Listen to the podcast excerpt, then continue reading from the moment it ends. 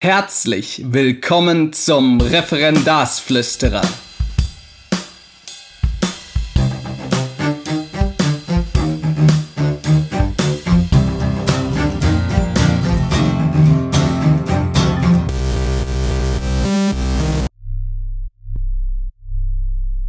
Ich grüße euch alle zur vorletzten Folge des Referendarsflüsterers dieses Jahr. Endlich ist es soweit dass ich das Gespräch, was ich mit Miriam Mackert geführt habe, euch vorstellen kann. Und zwar das letzte Gespräch, was ich auf dem Deutschen Lehrerforum geführt habe. Ich habe euch das letzte Mal schon gesagt, dass ich schon einiges noch in der Pipeline habe, aber das, damit kann ich euch dann sozusagen nächstes Jahr erfreuen. Es wird wirklich grandios, weil ich äh, nicht nur jetzt zwei weitere Fachleiter beziehungsweise erfahrene Seminarleiter da habe, sondern auch noch einen völlig verrückten und zwar im positiven Sinne Grundschullehrer. Nun rede ich aber gleich mit Miriam Mackert und zwar darüber, dass sie ihre eigene Lernplattform aufgesetzt hat, warum sie das gemacht hat, wie sie mit dieser Lernplattform arbeitet und auch wie sie ihr Referendariat erlebt hat, vor allen Dingen aber auch, wie sie es geschafft hat, die Probleme, die sie damals hatte, zu lösen. Ich glaube, in dem Gespräch ist es einfach ganz interessant zu sehen, inwiefern ja, bestimmte Probleme, die der eine oder andere im Referendariat hat, ähm, ja, grundlegend äh, auch für, für andere Menschen sind. Zur Werbung. Was soll ich demjenigen schenken, der Weihnachten ins Referendariat geht? Das ABC der gelassenen Referendariat. Ja, gut, okay, sorry, ich habe es versucht. Ich habe ja immer noch keinen Sponsor, aber zumindest verweise ich jetzt hier nochmal darauf, dass das ABC der gelassenen Referendarin, äh, Referendare, weibliche Form durfte ich ja leider nicht benutzen, natürlich das geniale Weihnachtsgeschenk ist. Ja, ganz bestimmt. Zumindest haben die ein, hat der eine oder andere gesagt, dass das so für Neueinsteiger wirklich prima ist. Ein zweiter Verweis auf ein Projekt, was ich gemacht habe. Da würde ich am liebsten sehr lange drüber reden, äh, werde mich jetzt aber kurz halten. Und zwar, wenn ihr ins Referendariat geht, jetzt sagen wir Anfang nächsten Jahres, ähm, oder Leute kennt, die das tun, kauft euch noch keinen Kalender. Ich habe es tatsächlich geschafft, zusammen mit dem Persen Verlag einen Kalender zu machen. Und jetzt sage ich das böse Wort mit Mehrwert für Referendare. Und zwar ist das ein Kalender, der nicht nur sozusagen ganz viel Platz hat für alle möglichen Dinge, für Unterrichtsbesuche, äh, Lehrproben und To-Do-Listen und so weiter und so fort, sondern auch an den möglichst richtigen Stellen äh, Blogbeiträge als QR-Codes integriert hat und ähm, auch in einer Art und Weise gestaltet ist, die, glaube ich, für Ref Refis echt cool ist. Also das hoffe ich zumindest, weil ich habe wahrscheinlich mehr Angst als bei jedem anderen Projekt. Bei diesem ähm, Referendarskalender ähm, war es nämlich tatsächlich so, dass ich am Anfang dachte, ich helfe nur ein bisschen mit beim Strukturieren. Ich fand die Idee ganz gut. Ähm, ihr kennt das ja mittlerweile, dass ich immer versuche, einfach zu machen und zu gucken, so wie, wie äh, fühlt sich das an und so weiter. Letzten Endes war es dann aber so, dass ich tatsächlich irgendwie tausend Telefonate mit der sehr freundlichen Redakteurin geführt habe. Das geht wirklich bis hinein in die Schriftart. Das heißt, äh, das hätte ich vorher auch nicht gedacht, aber jetzt habe ich tatsächlich, ähm, und das finde ich großartig, äh, in meinem Leben was gemacht, was ich vorher noch nie gemacht habe, nämlich beim Design geholfen. Also, wenn ihr noch keinen Kalender für Refis habt und gerade einsteigt, könnt ihr das machen. Und zwar egal, wann ihr startet. Das ist nämlich sozusagen, ich sag mal, der klitzekleine Nachteil dieses Kalenders. Ähm, man muss die Daten selber eintragen. Das haben wir deshalb gemacht, weil man natürlich ganz unterschiedlich ins Referendariat startet. Das heißt, man sollte ohne die Ferien jetzt ähm, immer anderthalb Jahre mindestens Zeit haben. Ähm, für die Bayern hoffe ich, dass es trotzdem auch klappt. Ähm, ja, und muss dann allerdings sozusagen die, die äh, Daten immer selber eintragen, wie, wie in einem äh, Tagebuch. So, das war's von dieser extrem langen Werbung. Aber ich freue mich natürlich darauf und ich bin gespannt, äh, was ihr so zu sagen habt, dann, ob euch das gefällt. Jetzt gehen wir in den Dialog mit. Achso, Entschuldigung, eine Sache noch: der äh, Planer kommt am 4.2. raus. Ab dann gibt's den ja, und dann hoffe ich, dass ihr nicht euch schon alle eingedeckt habt, sondern auch noch Platz habt für den besten Referendariatsplaner der ganzen Welt. Oder so ähnlich. Ne? Also ihr wisst schon. Also, jetzt zum Gespräch mit Miriam Mackert. Ähm, ist diesmal nicht ganz so lang. Ich hoffe, ihr ähm, findet es trotzdem gut. Mir hat es auf jeden Fall Spaß gemacht. Und wir sprechen uns schon bald wieder. Vielen Dank jetzt schon mal fürs Zuhören. Euer Referendarsflüsterer Bob Blume. Ja, Miriam, äh, schön, dass du da bist. Ähm, man muss sagen, also ich habe Miriam quasi gerade direkt vom Frühstück abgegriffen und gefragt, sag mal, äh, hier, du kennst dich doch auch mit dem einen oder anderen aus. Ähm, könntest du nicht auch noch kommen? Wir sind also immer noch auf dem Lehrerforum. Magst du dich mal ganz kurz vorstellen? Ja, hallo, ich bin äh, Miriam Mackert, unterrichte in Flensburg an einem Gymnasium Deutsch und Philosophie und ähm, ja, bin quasi äh, Fan von digitalem Unterricht. Mhm. Ähm, dadurch, dass du Fan bist, was, was würdest du sagen, ähm, bietet das für dich? Oder, oder was war so die Erkenntnis ähm, das erste Mal, als du damit in Berührung gekommen bist?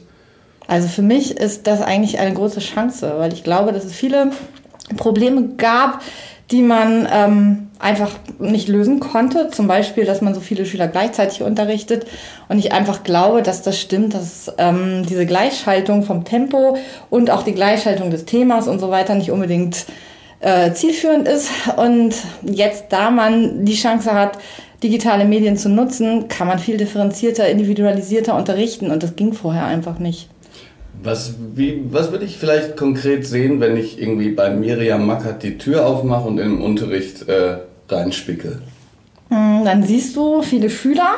Ich habe relativ große Lerngruppen, immer so um die 30. Und äh, du siehst mich plus ein äh, iPad in meiner Hand und die Schüler sind auch gut ausgerüstet.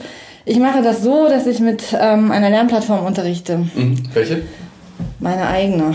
Ich habe eine äh, aus Verzweiflung über Moodle und die amerikanischen Produkte selber mit meinem Mann zusammen entwickelt, weil ich äh, ich habe halt angefangen, ich wollte individueller unterrichten, einfach weil meine Lerngruppen, obwohl es ein Gymnasium ist, doch recht heterogen sind und ich wollte gerne ähm, ja, ich wollte individueller arbeiten und ich habe mir das so vorgestellt, dass ich das mit einer Lernplattform gut schaffen kann. Aber ich unterrichte tatsächlich von der fünften Klasse bis zur Oberstufe alle durch. Und ähm, die Kleinen kannst du nicht vom Moodle setzen. Das ist absolut unintuitiv. Das versteht keiner so schnell.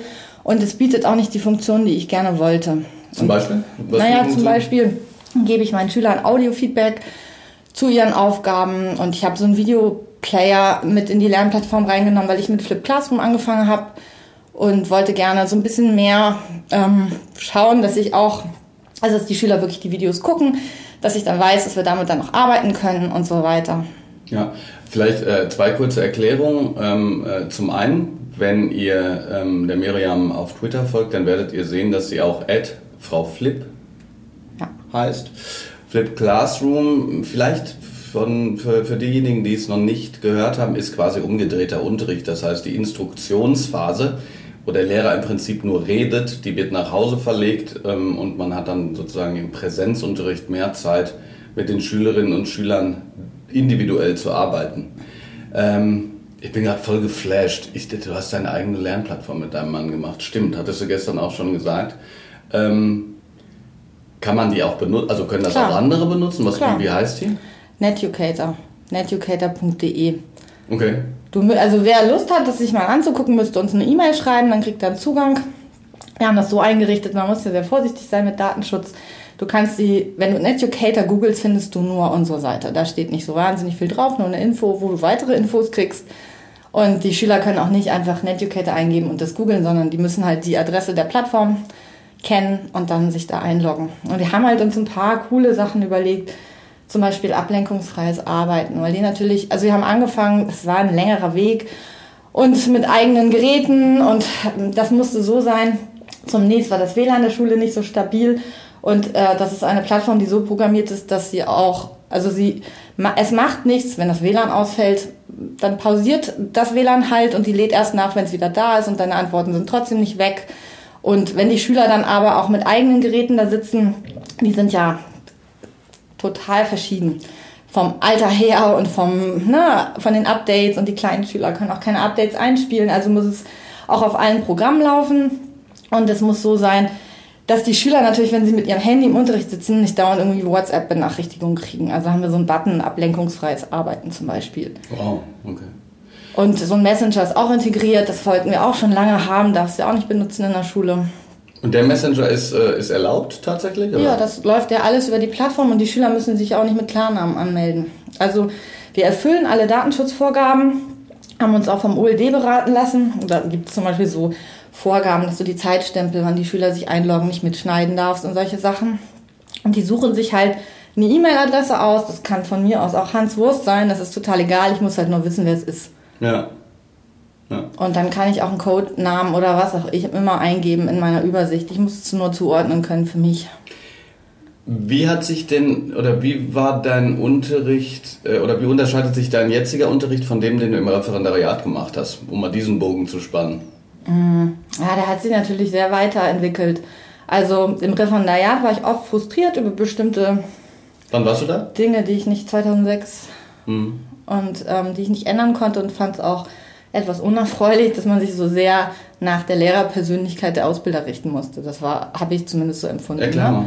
Naja, wenn du wusstest, die Frau kommt in deinen Unterricht und die will das und das sehen, dann hast du das halt mehr oder weniger gemacht, weil einige andere Sachen nicht akzeptiert wurden. Und ich fand immer, dass das Wichtigste am Unterrichten ist, dass man authentisch ist. Und mhm. dann habe ich manchmal natürlich auch einfach meine Sache so durchgezogen. Aber so ein bisschen hatte ich das Gefühl, man muss immer so die beiden Seiten ausbalancieren, das, was ich ja, selbst für richtig ja. halte. Ich meine, wir hatten es gerade darüber, ja. Ich glaube, der erste Artikel zum Referendariat, den ich jemals geschrieben habe, äh, war eben dieser, dieser Artikel, der hieß äh, Schizophrenie als Lebensgefühl. Und darin äh, ähm, äh, schreibe ich so bestimmte ähm, Aussagen, die typisch fürs Ref waren oder sind, ich weiß nicht. Eine war, seien Sie selbst, mhm. und zwar so, wie wir sie wollen. Ganz genau, ja, würde ich voll unterschreiben völlig bescheuert. Aber ganz konkret, ähm, das würde mich jetzt mal interessieren, ähm, ganz konkret, wo hast du gesagt, nee, das bin ich, das möchte ich jetzt aber so machen? Hm, dass ich den Schülern zum Beispiel gerne mehr Freiheiten lasse. Im Ref hatte ich immer noch so das Gefühl, ich muss unbedingt alle Fäden immer zu in der Hand halten, äh, weil das einfach so von mir gefordert wird. Ich habe aber die Erfahrung gemacht, dass man, wenn man sich da eine Runde entspannt und die Schüler einfach machen lässt und ihnen auch mal was zutraut, dass das zu tollen Ergebnissen führt. Also wir haben uns viel jetzt auf diesem Lehrerforum ja darüber unterhalten, dieses Problem-Based Learning und äh, dass die Schüler irgendwie aus eigener Motivation arbeiten sollen. Das ähm, halte ich für super wichtig, weil, also Hattie nennt das ja kognitive Aktivierung und die kriegt man nur, wenn die sich für irgendwas interessieren und das Problem zu ihrem eigenen machen. Und das versuche ich irgendwie äh, zu schaffen, dass sie ein Thema finden, was für sie relevant ist und an dem sie weiterarbeiten können weil sie einfach motivierter sind. Und ich glaube auch, dass ähm, ja, die Technik halt die Chance bietet auf viel individuellere Betreuung eines Lernprozesses. Und ich sehe mich schon noch in der Rolle als ja, von jemand, der einen, hoffentlich einen guten Überblick über Lernprozesse hat und weiß, wie man sie strukturiert und initiiert und so weiter. Aber ich möchte trotzdem versuchen, den Schülern da möglichst Spielräume zu lassen, weil ich einfach glaube, dass sie das zu erfolgreicheren Lernern macht. Und das ist ja auch Thema dieses Lehrerforums, die Zukunft äh, na, der Jobs ist ungewiss und wir wissen gar nicht, was es an Fachwissen gibt, was sie nun können müssen. Es ist viel wichtiger, dass wir sie eben zu kompetenten Lernern machen, die eben selbstständig lebenslang lernen können. Und das heißt für mich als Rückschluss für die Schule, dass sie eben auch individualisiert dort lernen dürfen. Mhm. Lebenslanges Lernen ist ein guter Begriff. Ich musste letztens wirklich, äh, also war ich geradezu geschockt, äh, beziehungsweise äh, ja, auf eine Art auch traurig, als nach einem Podcast mir eine Referendarin geschrieben hat, dass es tatsächlich noch Leute gibt, die Lehrer werden, die der Meinung sind, sie sollen nur schnell fertig werden, damit sie endlich ihre Arbeitsblätter austeilen. Ich finde, so jemandem sollte man direkt das äh, Lernen verbieten. Äh, nichts gegen Arbeitsblätter, aber sozusagen gegen diese Haltung zu denken, ähm, äh, man ist dann sozusagen irgendwie fertig und dann, und dann äh, braucht man irgendwie nie wieder äh, äh, lernen. Also ich glaube, wenn man selber am Lernen keinen Spaß hat, dann ist Lehren eigentlich auch nicht das richtige Arbeitsfeld. Aber das ist nur eine persönliche Meinung. Also war dann Ref, das heißt insgesamt eher unerfreulich. Ich frage auch äh, deshalb, weil die letzten drei Folgen, die die Hörerinnen und Hörer gehört haben, mhm. da müssen die quasi geradezu verzweifelt sein, weil ähm, ich wirklich drei Leute hier sitzen hatte, die äh, gesagt haben, äh, das Ref war für sie echt okay, aber sozusagen aus so einer inneren Gelassenheit heraus, mhm. ja, die ich zum Beispiel auch gar nicht hatte. Ähm, oder also ich habe es versucht Äh, aber ich, aber, aber so eine wirklich äh, innere Gelassenheit, geradezu fast schon Indifferenz gegenüber äh, diesem ganzen Stress habe hab ich auch nicht gehabt. Also ich kann mich auch noch daran erinnern, dass ich ins Rödeln gekommen bin. Wie war das bei dir? Ich war total am Rödeln. Ich fand das nicht wirklich spaßig, weil mich hat das wirklich genervt, dieser Zwiespalt. Also ich habe furchtbar gerne unterrichtet und ich hatte echt Glück mit total coolen Lerngruppen. Das hat richtig Spaß gemacht und da hatte ich auch keine Probleme. Und mir bringt nichts mehr Spaß, als Unterricht vorzubereiten, als Sachen, die mich selbst, in, das ist ja das Coole am Lehrerjob, du schaffst das ja irgendwie und das passt insbesondere für meine Fächer. Die Dinge, die mich interessieren und die gerade meine Hobbys sind und meine Schwerpunkte, die bringe ich immer mit in die Schule. Vom Filmemachen bis gab es da ganz viele Dinge oder Bloggen oder was auch immer gerade mein Hauptinteresse war. Und ich glaube, das wissen Schüler dann auch zu schätzen. Und wenn man selbst sozusagen Spaß dran hat. Und was mich aber so genervt hat, war dieses Restriktive. Und dass man permanent durch so, also mit so blöden Sachen in Frage gestellt wurde in seiner Persönlichkeit. Mit was für blöden Sachen? Naja, was, wie, wie ich dann mit Schülern umgegangen bin zum Beispiel. Ich habe dann auch manchmal in der siebten, achten Klasse, also passe ich mich dem Sprachniveau natürlich ein bisschen an. Selbstverständlich hat man da als Deutschlehrer seine Verpflichtung und ich bin groß, also ich liebe die deutsche Sprache und ich drücke mich gerne gut aus, aber manchmal sind einfach Situationen da, wo ich glaube, dass man da auch das Sprachniveau mal ein bisschen runterfahren kann, um einfach äh, die Message sozusagen rüberzubringen. Und das habe ich so gehasst, wenn dann an so kleinen Punkten gesagt wurde, Mensch, das kann man als Deutschlehrer nicht machen und so weiter. Das war aber eine andere Situation. Da war ich Klassenlehrer, da ging es da mussten wir mal Tacheles reden und da habe ich einfach auch mal gesagt, so Leute, das ist doch scheiße. Ja. Das fand ich in der Situation absolut angemessen, weil die Schüler ganz genau wussten, wenn ich dieses Wort verwende, dann ist aber äh, ja, ja, ja. ordentlich was los. Und das war für mich eine bewusste, eine bewusste Entscheidung und nicht, weil ich es einfach nicht besser kann.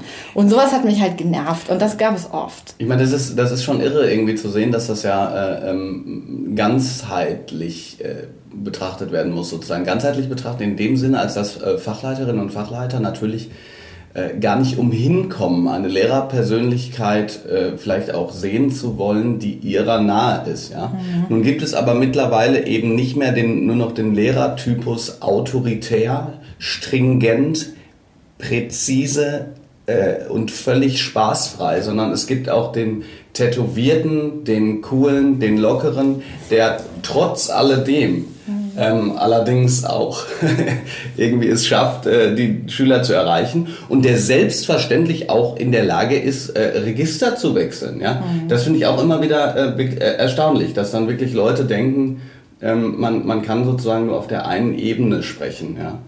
Ähm, Gab es denn auch was, wo du sagst, ja, da habe ich aber was mitgenommen?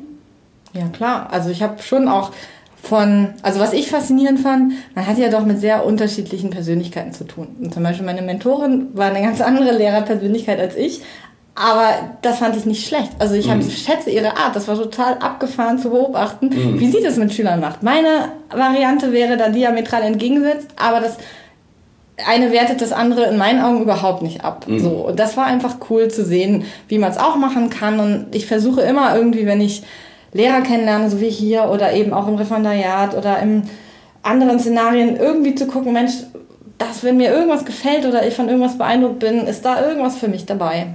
Kann ich irgendwas da für mich mitnehmen? Was würdest du denn Referendarinnen und Referendaren, die äh, eben mit deinem Problem, sag ich jetzt mal in Anführungsstrichen, zu kämpfen haben, ich meine, das ist ja nicht dein Problem, sondern da geht es ja sehr, sehr vielen, also äh, mit auf den Weg geben? Gibt es da Strategien, wie man ähm, ja so aus diesem Negativstrudel rauskommt? Oh Gott, äh, überall ist Druck, alle wollen was von mir, ich darf nicht sein, wer ich bin. Also Oder? ja, würde ich klar eigentlich einen guten Tipp. Der hört sich vielleicht jetzt ein bisschen abgelabert an, weil wir das, das jetzt auf dem Lehrerforum auch schon so häufig gesagt haben.